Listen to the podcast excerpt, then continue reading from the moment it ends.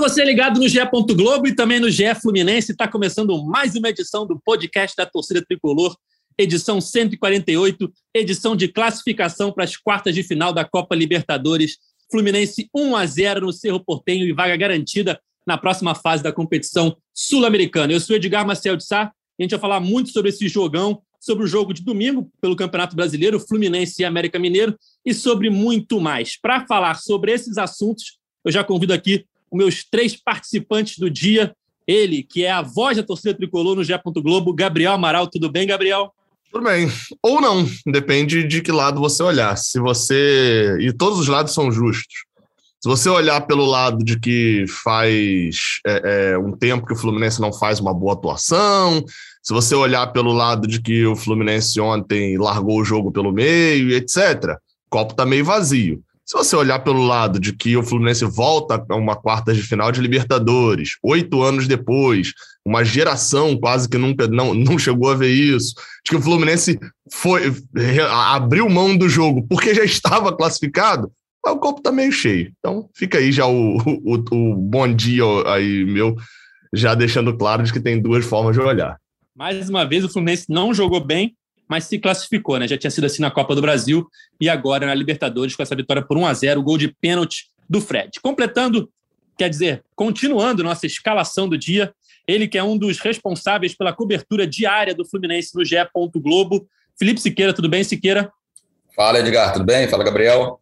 É, o Fluminense vinha de três derrotas seguidas e agora de duas vitórias consecutivas, duas vitórias em jogos importantes é, classificação para as quartas de final, tanto da Copa do Brasil e agora para a Libertadores.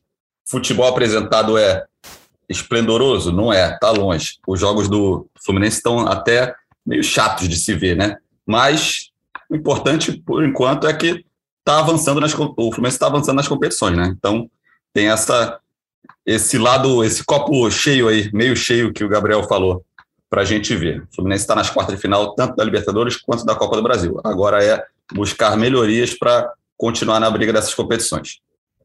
E para completar nossa escalação, o convidado especial do dia, campeão do mês de julho na nossa Liga do Cartola, ele que tem nome de ídolo, Frederico Esperança. Tudo bem, Fred?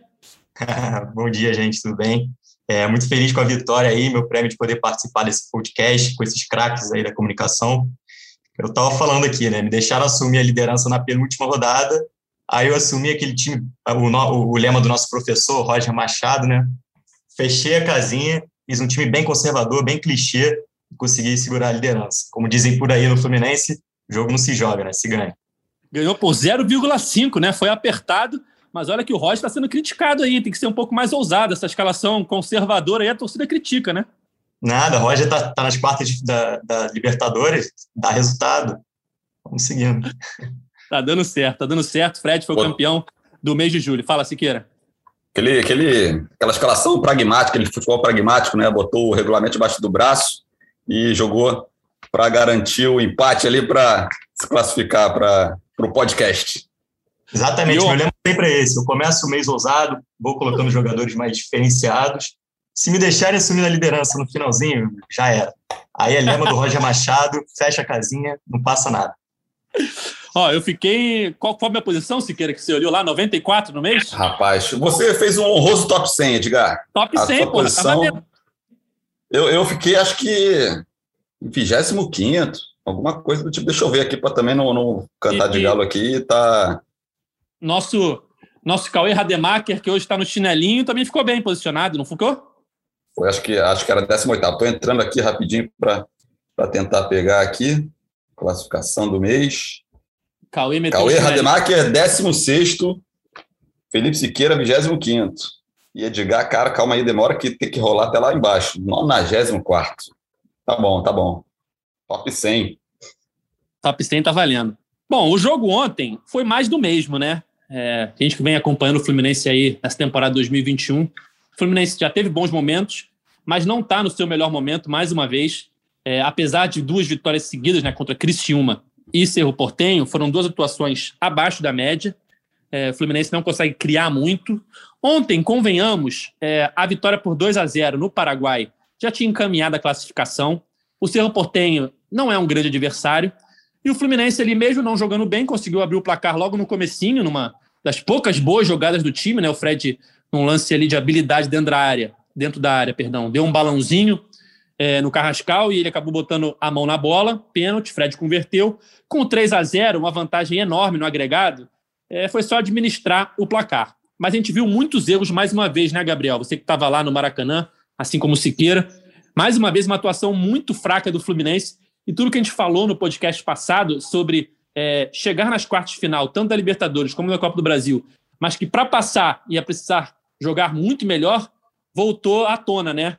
Com esse futebol aí vai ser complicado é, uma nova classificação. O bom é que pelo menos está classificado e ainda vai ter aí pelo menos mais uma semana até o jogo contra o Barcelona, mais um tempinho até o jogo da Copa do Brasil, mas tem que melhorar, né, Gabriel? É, acho que o cenário é esse. Eu não sei encarar isso como bom, esse, esse, esse da, da Libertadores, da Copa do Brasil, sim. Mas da Libertadores, é, o jogo já essa semana que vem prejudicou muito o Fluminense.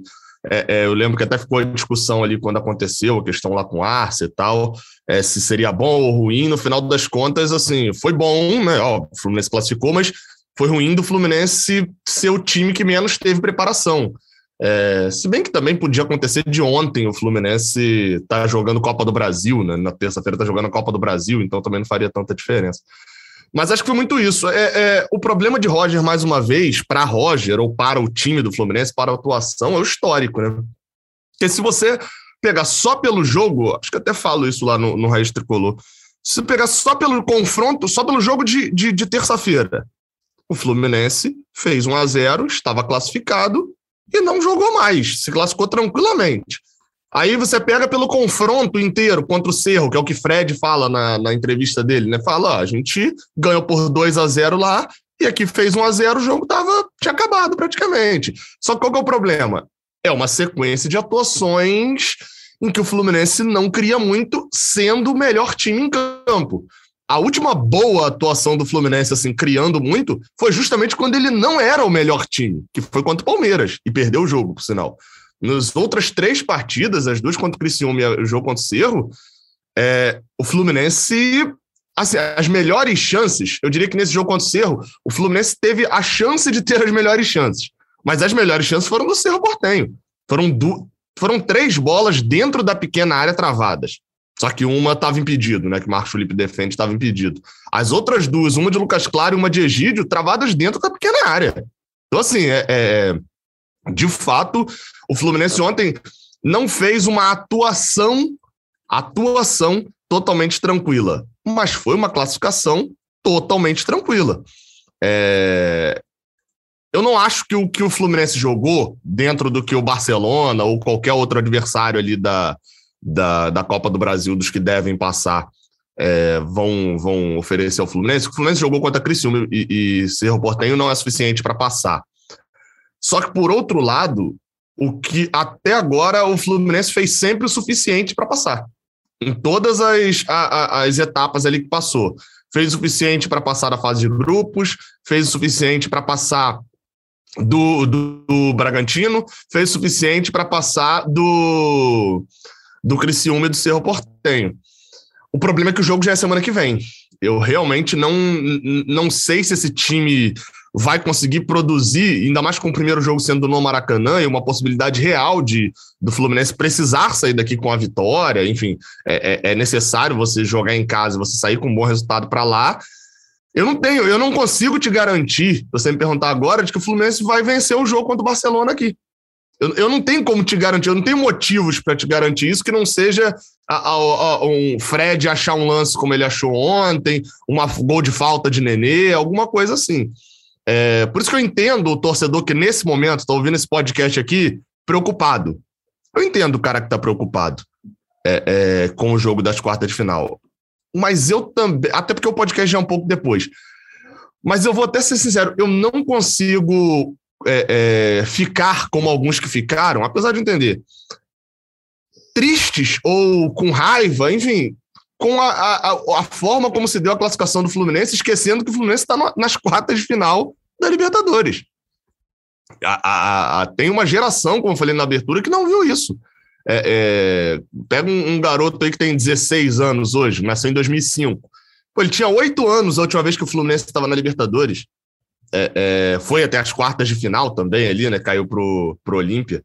Então, assim, é, é para uma geração, não é normal o Fluminense na Libertadores. Infelizmente é isso. Para uma geração, não é normal o Fluminense na Libertadores e nem nas quartas de final. Eu vou me acostumar e vou querer isso? Não, para mim isso é a média. O problema é que o Fluminense está abaixo da média nos últimos anos. Há três anos atrás, há três anos atrás, a gente estava comemorando desesperadamente uma defesa de Júlio César para a gente não cair para a Série B. Há dois anos atrás, o Fluminense perdeu para o Havaí dentro do Maracanã em agosto, por 1 a 0 e eu entrei no, no carro saindo do Maracanã, falando com, com o Valberlan, que estava comigo, falando assim: ó, cara, a gente caiu, vamos ver questão de Série B ano que vem. Isso tem dois anos, exatamente agora, inclusive, também em agosto. Então, assim, o Fluminense, nossa, comemorar quarta de final é, é mediocridade. Tá, o Fluminense nem na mediocridade estava nos últimos anos. Então, entendo quem está preocupado. De fato, eu também tô. Não sei se o Fluminense passa das quartas. Mas pelo menos vamos também respeitar quem está comemorando algo que a gente não fazia há muito tempo, né?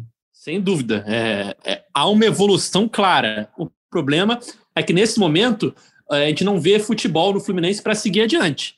A gente sabe que a torcida do Fluminense é, gosta de criticar treinador, né? O Odair, muita gente não gostava dele, o Marcão, muita gente não gostava, e o Roger, muita gente não, gost, não gosta também.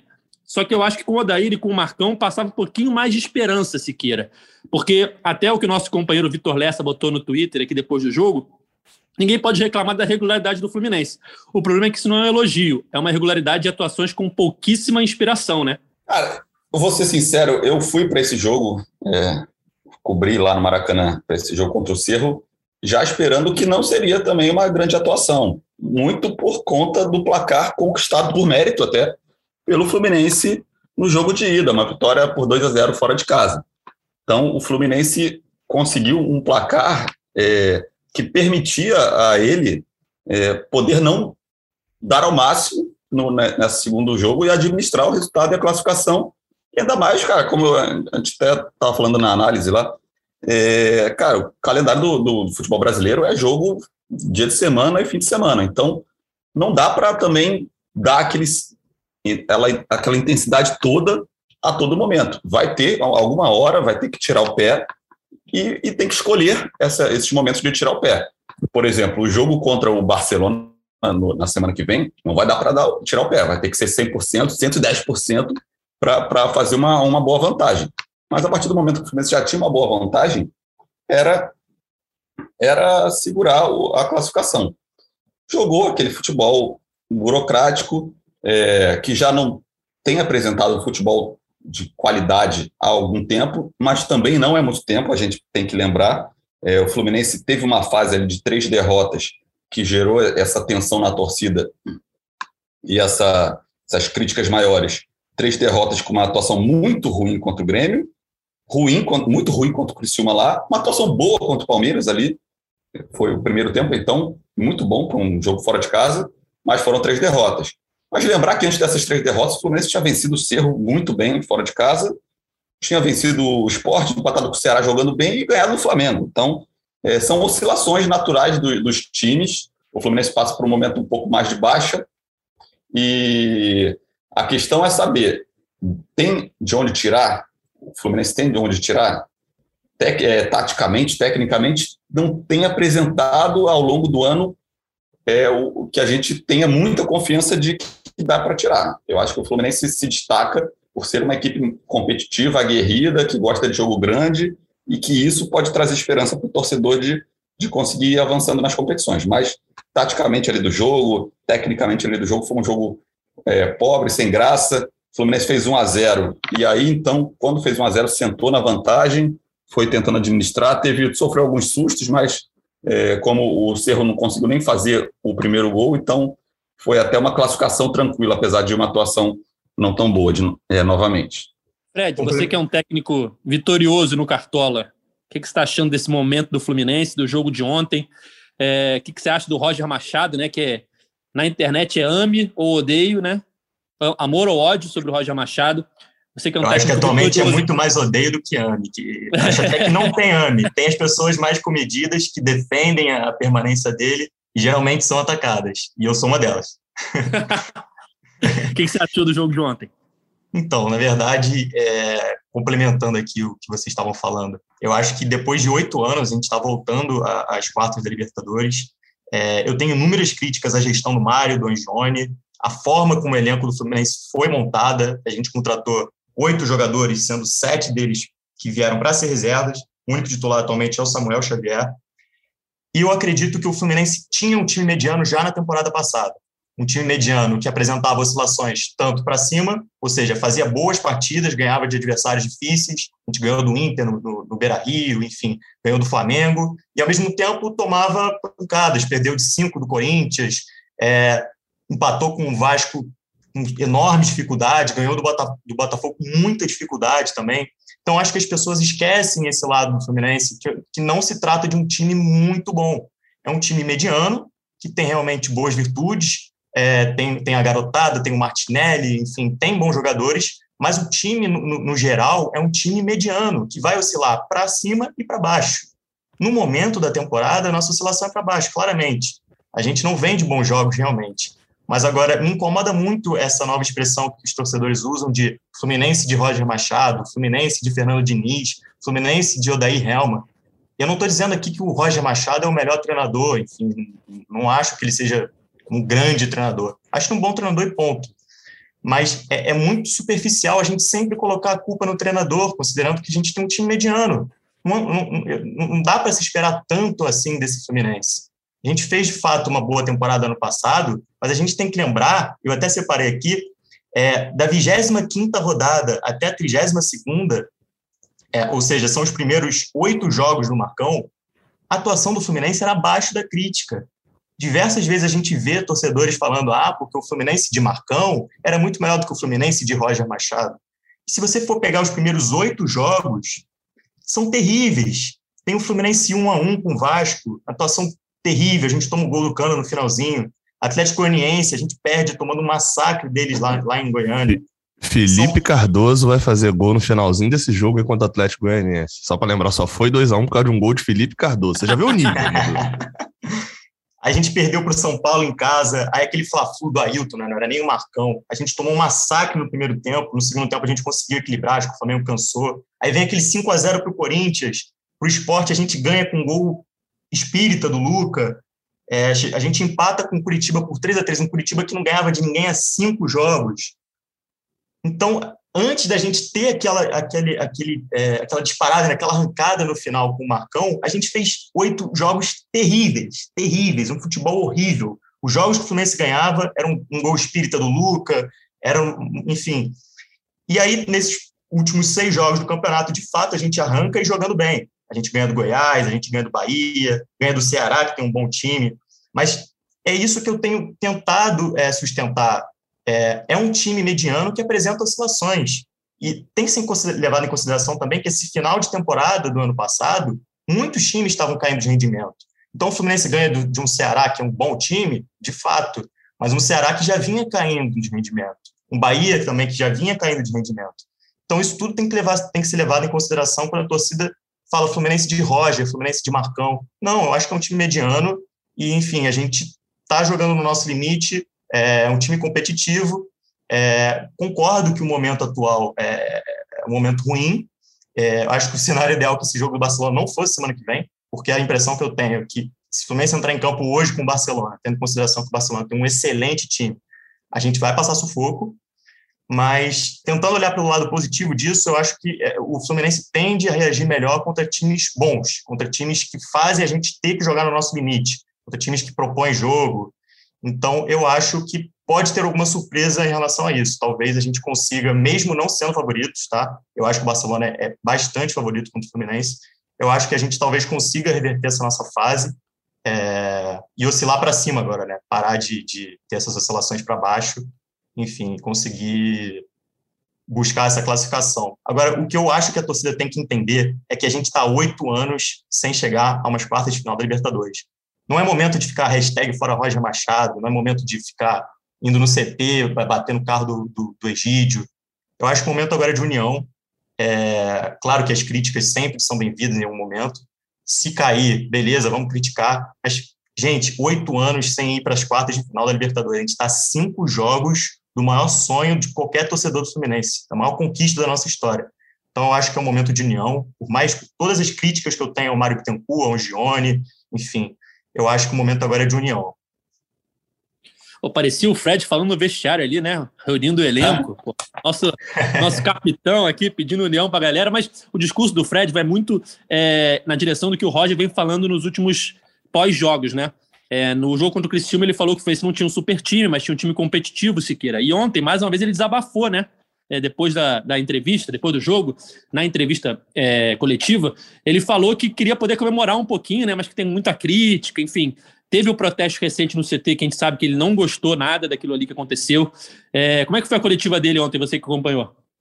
Cara, o Roger estava muito abatido na entrevista. Eu fiquei até meio impressionado. Falei, caraca, como assim? O treinador do time que acabou de se classificar para as quartas de final da, da Copa do Brasil, da, da Libertadores e da Copa do Brasil também, né, por tempo.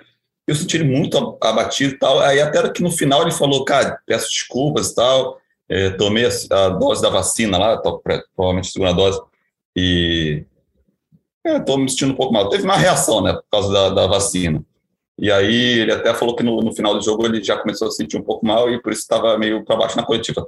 Mas, mesmo assim, se você ler as respostas dele, você vê que também ele não estava 100% feliz. Ele, ele falou disso, cara, vamos comemorar.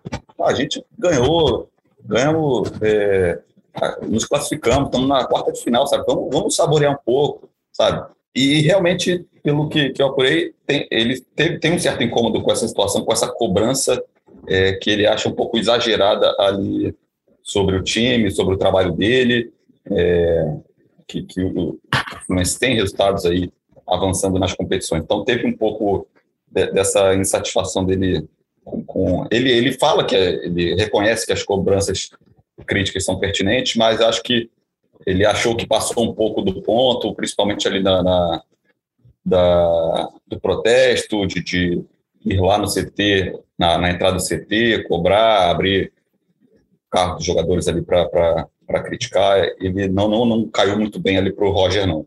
É, eu acho que a torcida tem o direito, claro, de, de, de, reclamar, de criticar, de não ficar satisfeita, de cobrar mais futebol, acho que tem sim. É, mas também acho que tem é, é, um ponto ali, né? Também não dá para passar desse ponto. Tem que comemorar, acho que tem que comemorar também, como o Fred falou muito bem, o Fred aqui do nosso podcast. O Fred também, do, do Fluminense, também falou isso e acho que, que eu concordo que é vamos aproveitar, o Fluminense, o Fluminense tem que aproveitar essa, essa, esse momento, a classificação, e aí tem mais uma batalha pela frente, e aí de batalha em batalha vai, vai cobrando quando depois de, de passar essas batalhas. No momento, o Fluminense está classificado para as duas frentes. Acho que pedir cabeça do Roger acho demais, por mais que também eu acho que o trabalho dele não esteja sendo incrível, está ali na média, média até para cima pelos resultados, mas cobraste demais. Não dá para. Os técnicos no Brasil têm que ter regularidade, tem que ter uma temporada, tem que.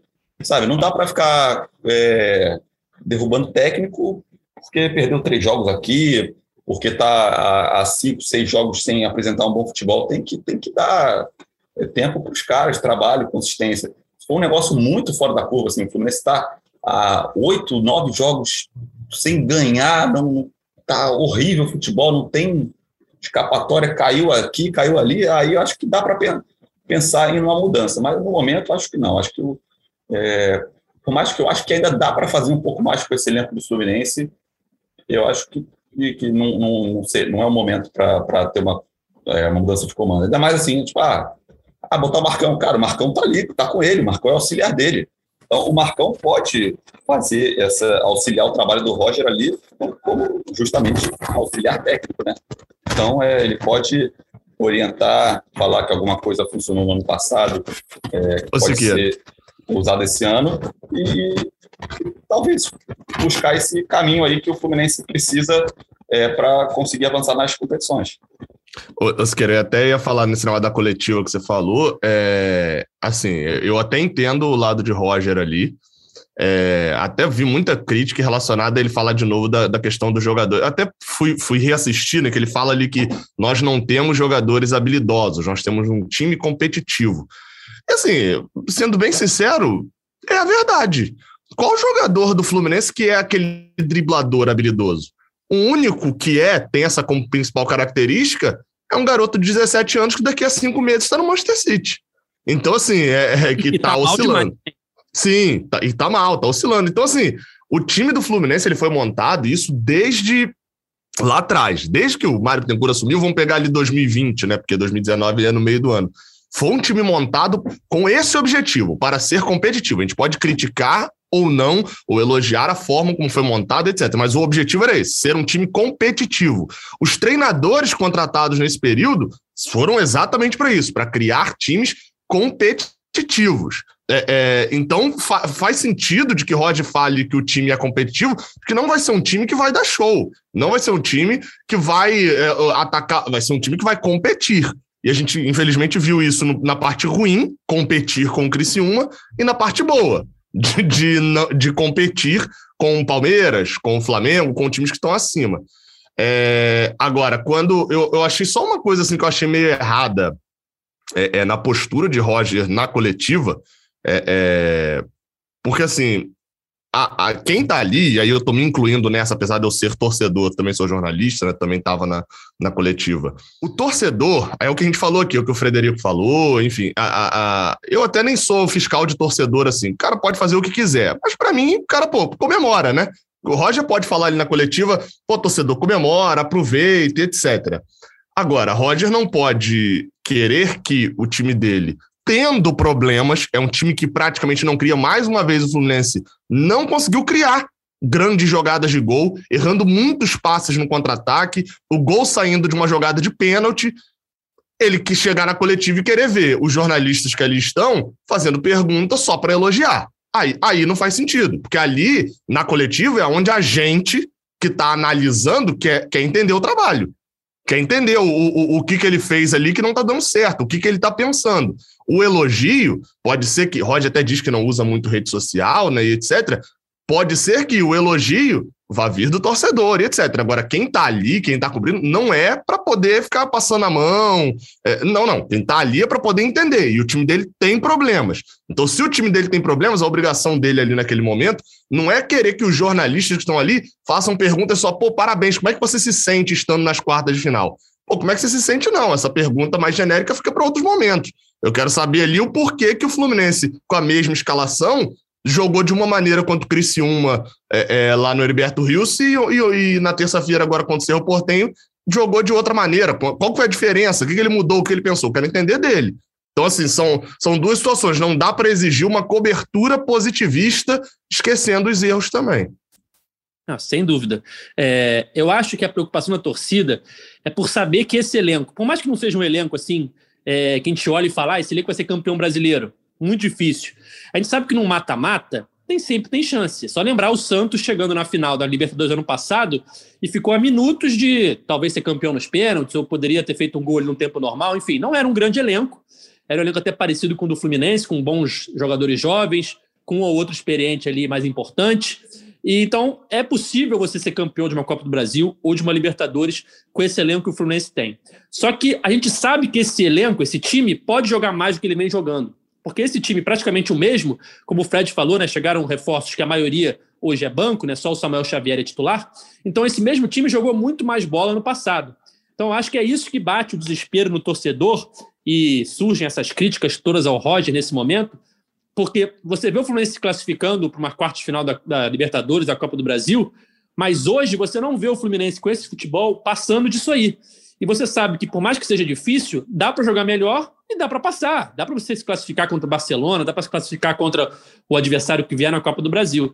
Então, acho que é isso que bate o desespero no torcedor. Também acho que não é o momento de demitir treinador e tal, mas precisa fazer alguma coisa para que o Fluminense consiga voltar a jogar futebol como vinha jogando bem no final do ano passado, é, no Brasileirão do ano passado, até em parte dessa temporada. E aí, eu acho que a gente entra num outro, num outro assunto, que o Siqueira até estava lembrando é, dos momentos bons que o Fluminense teve recentemente, é, quando o próprio ganhou do Cerro Portenho, é, quando conseguiu bons resultados no Brasileiro. Se eu não me engano, foi naquela época que o Fred estava lesionado. E a gente volta àquele tema de ter Fred e Nenê no time titular, dois jogadores ali perto dos 40 anos, perde pressão na marcação. É, então, nesse momento bom recente, era o Abel que vinha jogando ali, eram outros jogadores, não era o Fred. E aí o Nenê até teve boas atuações. E desde que o Fred voltou, o Fluminense, apesar de ter ganho os últimos dois jogos, não vem jogando bem de novo, né? O que, que vocês acham que dá para fazer daqui para frente? Tem que continuar arriscando Fred Nenê de titular? Ou tem que colocar um, um dos dois no banco, provavelmente o Nenê, não sei, mas um dos dois no banco para dar um pouco mais de gás para o time para enfrentar esse desafio que vai ser o Barcelona de Guayaquil nas quartas de final da Libertadores e o time grande que vier na Copa do Brasil, sorteio na próxima sexta-feira, mas com certeza vai vir um adversário difícil, né? Eu acho que não tem condição do, do o Fred e o Nenê jogarem juntos, ainda mais um time com a intensidade do Barcelona. É, eu, eu, assisti os dois jogos do Barcelona contra o Santos, assisti o jogo contra o Vélez. É um time com uma intensidade absurda. É, a gente perde ali a nossa a, a primeira linha ali para fazer a marcação pressão na saída de bola dos caras. Com o Nenê e Fred fica muito difícil de fazer isso. O Fred, por mais que tenha feito excelentes partidas esse ano, peça fundamental, essencial nessa nossa campanha da Libertadores, enfim, fez vários gols importantes. Desde que ele se machucou, ele não vem jogando bem, claramente com problemas, é, vamos dizer assim, físicos, né? Ele, ele é, demonstra não estar tá dentro da forma dele. E se você for acompanhar toda a carreira do Fred, ele sempre foi assim, né? Ele faz excelentes partidas, ele faz não sei quantos gols, ele machuca e volta devagar. Então, imagina isso agora numa situação que ele está com 35, 36 anos, enfim, não sei exatamente a idade dele. Mas 37. É, fato é. 37, né? Fato é que o Fred e o Nenê já não têm intensidade, então a gente perde muito é, em um time que tem muita intensidade como o Barcelona, ainda mais o Fred voltando dessa lesão, totalmente fora de forma. Por mais que tenha feito gol ontem, acho que até ontem, dentre as últimas cinco, seis partidas dele, foi a melhorzinha, mas ele vem jogando muito mal. É, por mais que ele tenha feito os gols, ele não está na forma física ideal dele. Eu acho que contra o Barcelona isso pode complicar. Como o Fred falou, o Fred jogador, né? Como o Fred comentarista do nosso podcast falou sobre o Fred jogador, o, o Fred ele demora um pouco a engrenar depois das lesões, né? É, e ele estava numa fase é, realmente bem ruim desde que voltou de lesão. Só que ontem eu achei que, que ele jogou bem, assim, não fez uma partida esplendorosa, mas jogou bem ele fez o gol, né? Uma, ele que encontrou esse pênalti e converteu com, com categoria. E, e, no restante da partida eu vi, eu achei que ele apareceu bem, é, buscou o jogo, se movimentou. Quando ele recebia a bola, conseguia ali o domínio, ele clareava bem a jogada usando a experiência dele. Então acho que pode ser o início aí da, dessa engrenada que o Fred costuma dar, demora um pouco, mas engrena. Pode ser o início, pode ter sido essa partida contra o Cerro. E essa questão Fred e Nenê é o famoso Nenê e Ganso, né? Que a gente tinha antigamente, de dos pode, podem os dois jogar juntos. Eu acho que é o seguinte: existem jogos e jogos que para aproveitar Fred e Nenê. Tem algum jogo ali, uma característica do adversário que, que dê para explorar melhor o Fred e Nenê, ok. Outros jogos, assim, ah, precisa de mais intensidade, mais velocidade, aí realmente tira um, tira outro, poupa. É, porque realmente são dois jogadores com idade avançada, mesmo com, com os pontas jovens para tentar compensar, às vezes não dá. Mas eu acho que o fundamental é o Roger chegar para o Fred Nenê e falar: cara, deem seu máximo, vá, entre em campo e cara, joguem, gastem toda a sua energia possível para tentar fazer a diferença. E aí cansou, tira, chega no intervalo e tira um ou tira o outro é porque o jogador também tem que não se sentir ofendido em, jogar apenas 45 minutos. Tem cinco substituições, especialmente nesse período, em razão da pandemia. Aproveita isso, sabe? Tipo, vai lá, o Fred e Nenê se matem no primeiro tempo, deem seu máximo, tentem fazer a diferença. Cansou, não dá para jogar mais 15 minutos? Dá espaço para o outro. Tem o Abel Hernandes para o lugar do Fred para tentar manter o nível, tem o Casares, tem o Ganso, tem o Gabriel Teixeira pode jogar no meio ali no Nenê. Então, acho que tem isso. Dá o máximo, tenta fazer a diferença, tenta é, fazer um gol ali, decidir a partida logo no primeiro tempo e aí dá, dá espaço para outro. O que não pode é como aconteceu ontem. O Fred e o Nenê jogarem é, quase 80 minutos, nem, nem, nem lembro qual, qual, qual, o tempo que eles foram substituídos. O jogo já estava decidido, a classificação, entendeu? E aí eles realmente eles sempre caem de rendimento. Então, acho que é aproveitar melhor o potencial desses dois jogadores. Ô, ô Siqueira, até para acrescentar só nesse ponto aí, eu, eu, eu ia tocar exatamente nesse ponto, que é É, a gente deve estar chegando a mais ou menos 50 jogos da temporada, não sei exatamente, mas por aí, entre 40, 50. Na temporada não, no ano, né? Porque tem o resquício lá do Brasileirão de 2020. 51 jogos no ano. 51. Então, não tem porquê, não tem uma explicação plausível com o Fluminense em dúvida se vai colocar o time titular ou não contra o América Mineiro, é, é, e precisando da vitória depois dos dois tropeços contra, principalmente contra o Grêmio, né? Contra o Palmeiras nem tanto, mas contra o Grêmio, que era um tropeço totalmente inesperado. O Fluminense em dúvida se vai colocar ou não do titular domingo, Libertadores semana que vem. Não tem porquê ficar até os 35 do segundo tempo com Fred e Nenê em campo. Não, não, não tinha a mínima necessidade. Que eu entendo ali, um Gabriel Teixeira, pô, não tá bem. Vai que acha uma jogada aí para fazer um gol e tal, para poder. Enfim, você deixa em campo mais tempo, para ver se recupera. Você deixar um, um, um Samuel Xavier e tal, ok. Agora, Fred e Nenê, eles já não estavam nem mais contribuindo positivamente para aquele jogo, a ponto de serem indispensáveis de sair, e estava prejudicando, porque assim, eles poderiam ter saído com 15 tranquilamente. O jogo tava, não tava, e, e assim, não tava nem um jogo afeito para para a afeição deles, assim, né? Tava um jogo muito mais de velocidade em contra-ataque para o Fluminense. Então é, é, isso que fica incongruente ali em Roger, porque não, sequência de jogos e etc. E aí no jogo, que, se tinha um jogo que ele poderia ter tirado cedo esses dois jogadores que não tinha nenhuma desculpa para manter esses dois jogadores em campo, ele não tirou ontem, depois do jogo, fiz aquele tradicional post no Twitter, né, pedindo a participação dos internautas. Tivemos 17 respostas, em sua grande maioria críticas a Roger Machado. Vou ler umas, algumas aqui para gente. Vamos lá. O Renato Ramos jogou para não passar sufoco e não passou sufoco. O Cerro teve algumas chances, mas o jogo esteve sob controle durante 90 minutos. Esse foi o mais, assim, tranquilo. É isso que eu ia falar. Você teve um monte de crítica. Isso não é crítica, não. É, não, eu, não, eu comecei com o mais tranquilo. Agora vamos para o Rafael Cardoso. Esse mesmo time fez boas partidas no ano. Por isso temos esperanças em Copas. A torcida do Fluminense não está iludida à toa. O problema é que Roger não consegue mais extrair nada desse time. André Calaça, senhores, era para estar muito feliz, mas os problemas, mas o problema e a culpa é uma só, a perspectiva. Se não fosse ela, estaria comemorando pelo feito alcançado, mas quando penso nela, bate o desespero e o desânimo. Pobre torcida que precisa aturar o Roger. O Sérgio FFC 90 terrível e desanimador como tem sido nos últimos jogos. Não tem mais o que esperar do Roger, além de frustração. É torcer para o Caio Paulista voltar a tempo das quartas. Não vai voltar, Sérgio. A lesão dele foi grau 3, provavelmente só no fim de agosto que ele volta. É, Rafael Cardoso. Mais uma vez o Rafael aqui. Eu queria contratar uma empresa para desvendar os pensamentos de Roger Machado. Como é que ele não leva o Matheus Martins para o banco, mas leva o Wellington, sendo reserva do André? E o Matheus Martins seria reserva imediata do Biel. A torcida não aguenta mais. Ah, vamos lá. Felipe Furtado. O Fluminense jogou tão mal que eu nem tive força para comemorar. Decepcionante. E o Raul Chiaradia. Roger Machado me venceu pelo cansaço. Quero dois títulos e espero duas eliminações. Nem parece que o Fluminense se classificou para as quartas da Libertadores, né, Gabriel? Mas, certa a impressão, forma... A, na impressão que deu, assim, e aí, repetindo, a, a, do André Calassi é até algo que eu concordo bastante. O torcedor, nesse momento que tá olhando para frente, tá olhando só para frente, tá preocupado. O torcedor que tá olhando só para trás, tá iludido. Qual que é o ideal? Que você olhe para os dois.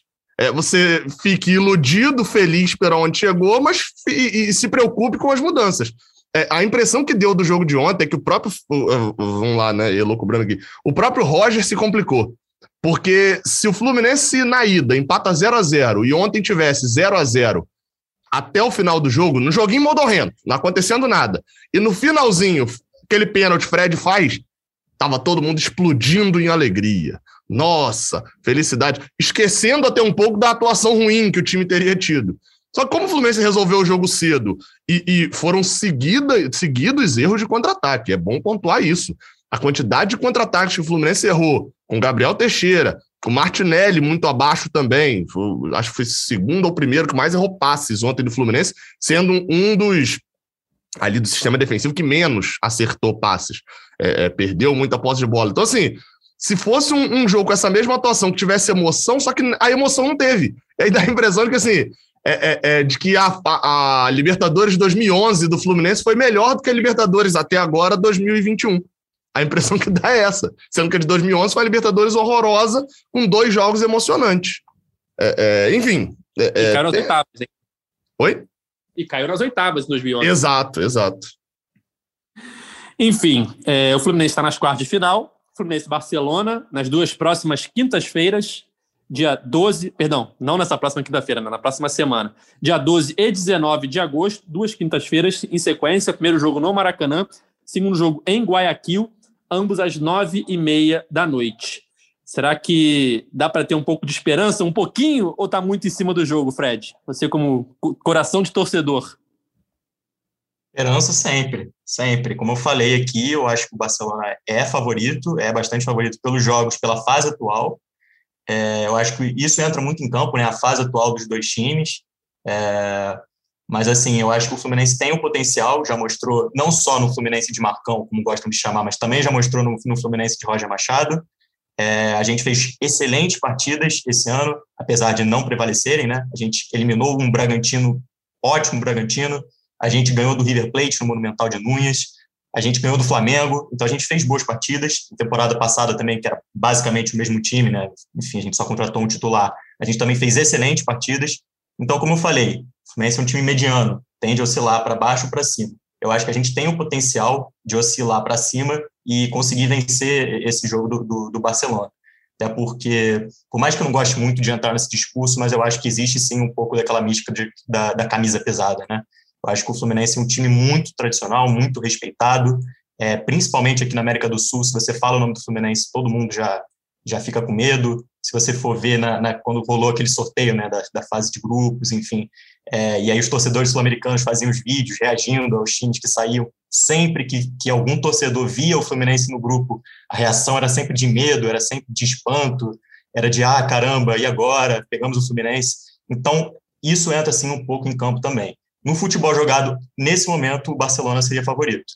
Mas eu acho que a gente tem muita condição de, de vencer, sim, gente.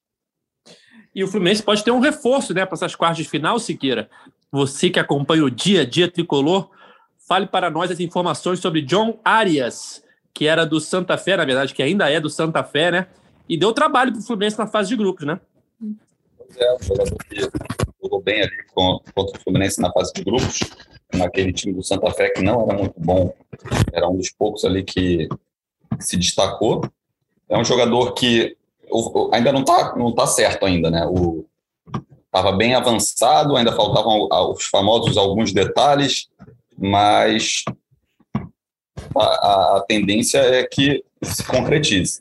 Ele, ele joga tanto como meia como como, como ponta esquerda ali, ele tanto que no, nos jogos contra o Fluminense ele no primeiro, acho, ele jogou mais pelo lado, é, até deu uma, um trabalho ali. No outro jogo, ele jogou um pouco mais atrás do, do centroavante, então tem essa versatilidade.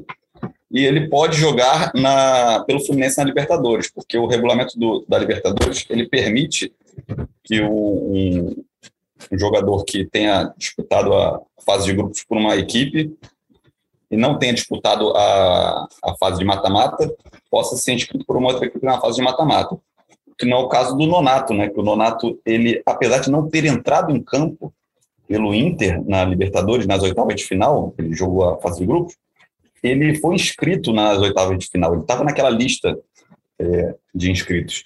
Então, ele não pode, mesmo só sendo relacionado, ele não pode é, jogar pelo Fluminense na Libertadores. Então, é um reforço que só, só vai valer para a Copa do Brasil. Mas esse John Arias aí pode ser inscrito pelo Fluminense a partir das quartas de final. E aí é uma opção, né? Uma opção mais ali, principalmente pelo lado do campo, que eu acho que é onde o Fluminense está tá tendo mais dificuldade de repor ali. Você tinha o Caio Paulista, que se machucou, tem o Gabriel Teixeira, e aí o, o Kaique caiu de rendimento, não consegue recuperar. O Luca é aquilo ali que, que o torcedor já, já, conhece, pode ter um jogo ou outro que ele, que ele faça um gol ali, se destaque, mas é, a, a, média é aquela dele que ele entrega mesmo, então o Fluminense está tendo poucas opções, né? Bate aquela saudade do Michel Araújo, que, que o Fluminense poderia ter se esforçado um pouco mais em tentar mantê-lo, mas agora já foi. É, acredito que, caso se concretize o John Arias, é, é, pode agregar assim, ao Fluminense é, pelo que eu lembro dele na fase de grupos, se ele vier, hoje ele já é meu titular na ponta ali. Porque esse time hoje é Caio Paulista mais 10. Caio Paulista está machucado. Aí você está jogando agora com o Luiz Henrique. Vai jogar com 10, né? Hã? Então vai jogar com 10, porque Caio Paulista não vai é. ter. é, como a gente tem que botar 11 em campo, tá jogando com o Luiz Henrique e Gabriel Teixeira. O Luiz Henrique até que jogou bem ontem, tá se recuperando e tal, quase fez um, um golaço ali de fora da área. O Gabriel continua mal, fez o gol contra o Cristiano, mas não tá jogando bem. O Kaique tá muito abaixo do que a gente sabe que ele pode apresentar. Ontem ele entrou, assim que ele entrou, ele recebeu uma bola na direita, assim, num contra-ataque. Era só, ele disparou e eu comecei a pensar assim, entra na área, tenta o drible, um contra um, ou você vai passar ou vai sofrer o pênalti. Ele foi desarmado com uma facilidade, assim, parecia desanimado, sabe? Ele não acertou nada jogada... ontem. Hã? Ele não acertou nada. nada. Aí na jogada seguinte, ele disparou de novo pela ponta, cortou pelo meio, era só acertar um passe simples. Ele deu passe para ninguém. Assim, uma bola inacreditável. Não dá para entender o que ele pensou na hora ali. Enfim, tá muito abaixo. E o, o Arias, pelo que eu lembro dele na fase de grupos, ele foi bem nos dois jogos contra o Fluminense. No primeiro jogo, ele estava dando uma canseira ali na zaga do, do, tricolor e ele tomou uma bolada no finalzinho do primeiro tempo. Acho que o Luiz Henrique deu um chute, acertou no, no queixo dele, ele ficou meio tonto e não voltou para o segundo tempo. Aquela substituição ali foi importantíssima para o Fluminense ganhar o jogo, porque ele estava ah, dando muito trabalho. E se ele continuasse em campo, ele poderia fazer um gol, dar uma assistência, enfim. Aquela substituição ali foi é, fundamental para o placar final da partida. Então, se ele vier é, for contratado mesmo, para mim já é titular contra o Barcelona, porque os outros não estão jogando bem. Ele ainda tem uma esperança de que vai jogar bem. Os outros, nesse momento, não têm esperança alguma de que possam apresentar alguma coisa boa. E Fred estava falando antes de começar a gravar que você fez o dever de casa aí antes de vir para o podcast, pegou umas opiniões aí, leu no, no Twitter, né? O que, que os torcedores do Santa Fé estavam falando do Arias? O que, que você colheu para gente aí? Então, antes eu vou dar aqui só uma introdução. É, eu acho que é uma boa contratação, o Arias. É, é, até difícil me ver elogiando alguma contratação feita por Mário Pittencourt e Angione, com todo respeito. Eu acho que eles, em termos de futebol, eles não, não, não fazem boas contratações. Prova disso é que, como eu havia falado, a gente fez nove contratações esse ano, sendo que oito delas vieram para ser reservas, um clube com poucos recursos financeiros. Mas no caso do Arias, eu acho que foi uma boa contratação, finalmente. Eu acho até que é um pouco absurdo a gente estar tá em agosto já desse ano e a gente não ter contratado um ponto esquerda até agora. É, eu acho que era uma das posições carentes daquele Fluminense de 2020. É, a gente tinha ali o, Luca e apareceu o Biel, que na verdade foi uma surpresa, né? Ninguém esperava que aparecesse o Biel, é, que eu acho que é um bom jogador, tem um, tem um grande potencial, ele tem muita qualidade técnica, mas de fato, por ser um garoto novo, tá fazendo seus primeiros jogos no profissional, eu acho que ele tende a oscilar. Então, ele não pode ser o jogador responsável ali pela posição numa Libertadores, que o Fluminense não disputa não sei quantos anos. Então, acho que foi uma contratação que demorou, mas foi uma contratação muito acertada.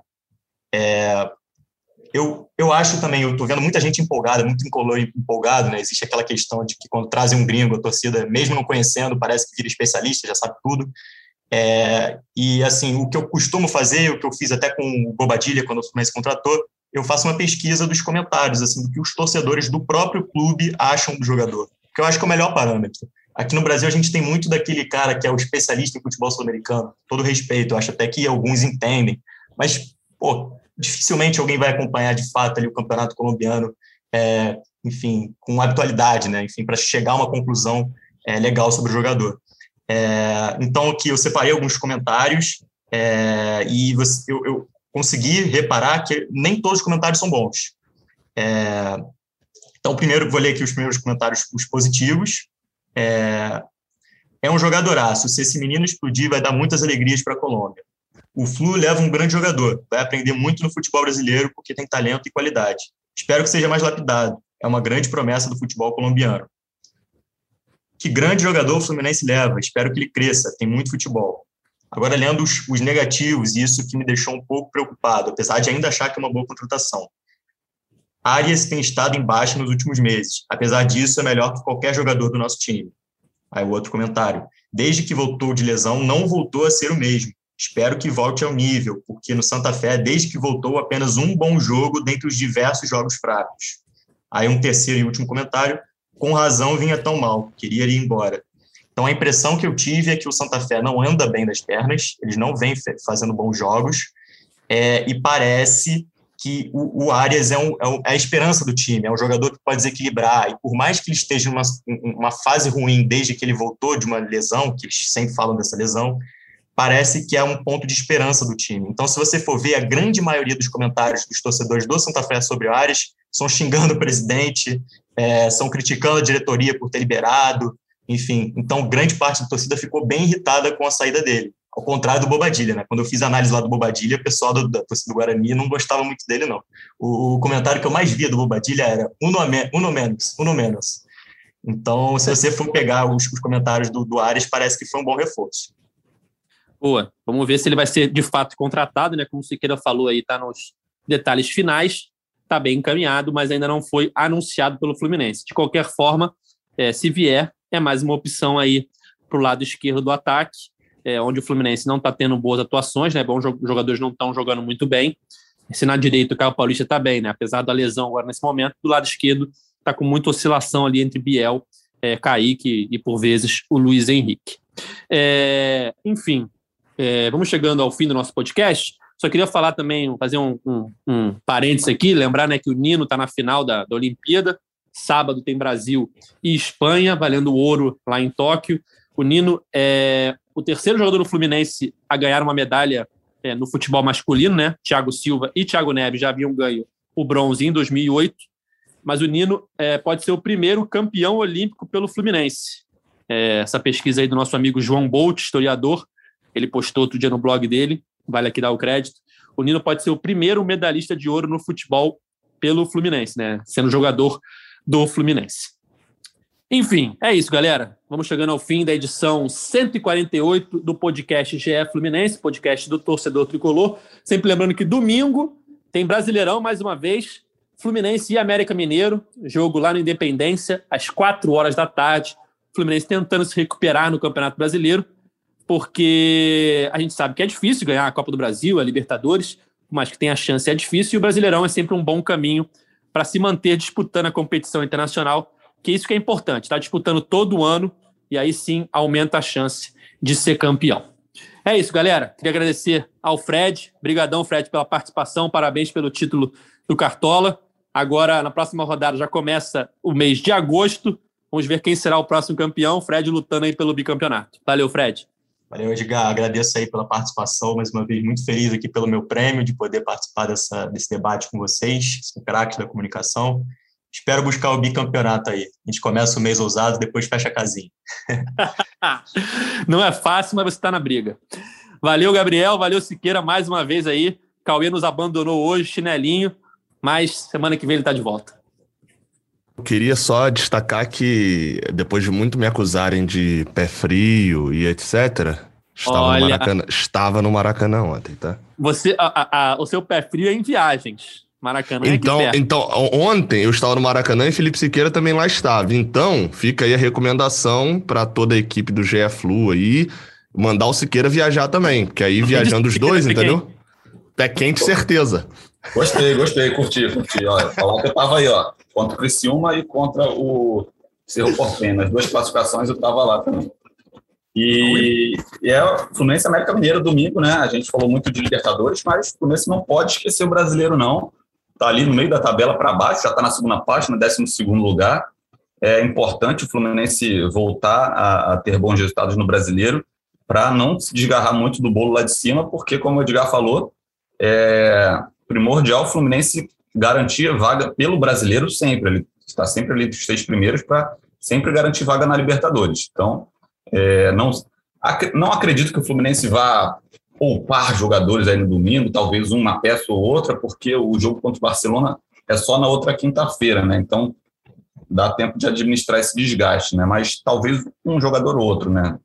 Que, que possa preservar, até testar alguma coisa diferente e tal. Mas é muito importante esse jogo aí para o Fluminense. Gabriel, é, quero saber qual é a sua próxima viagem programada aí. Tem? América Mineiro.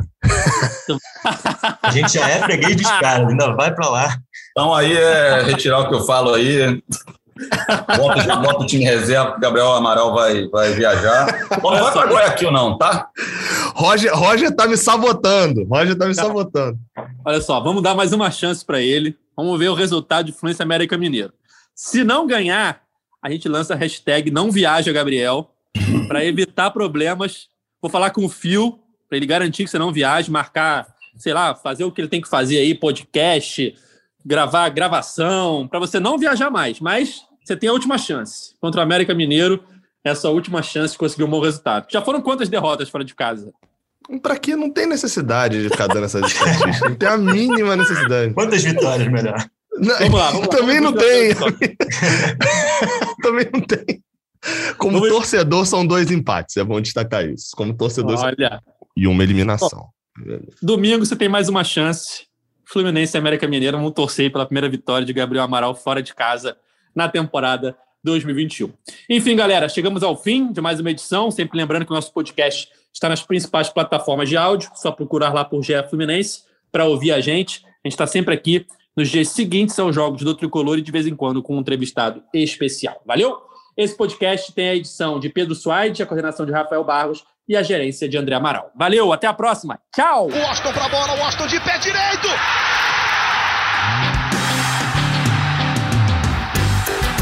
O podcast sabe de quem? Flusão, do tricolor das Laranjeiras. É o GE Fluminense.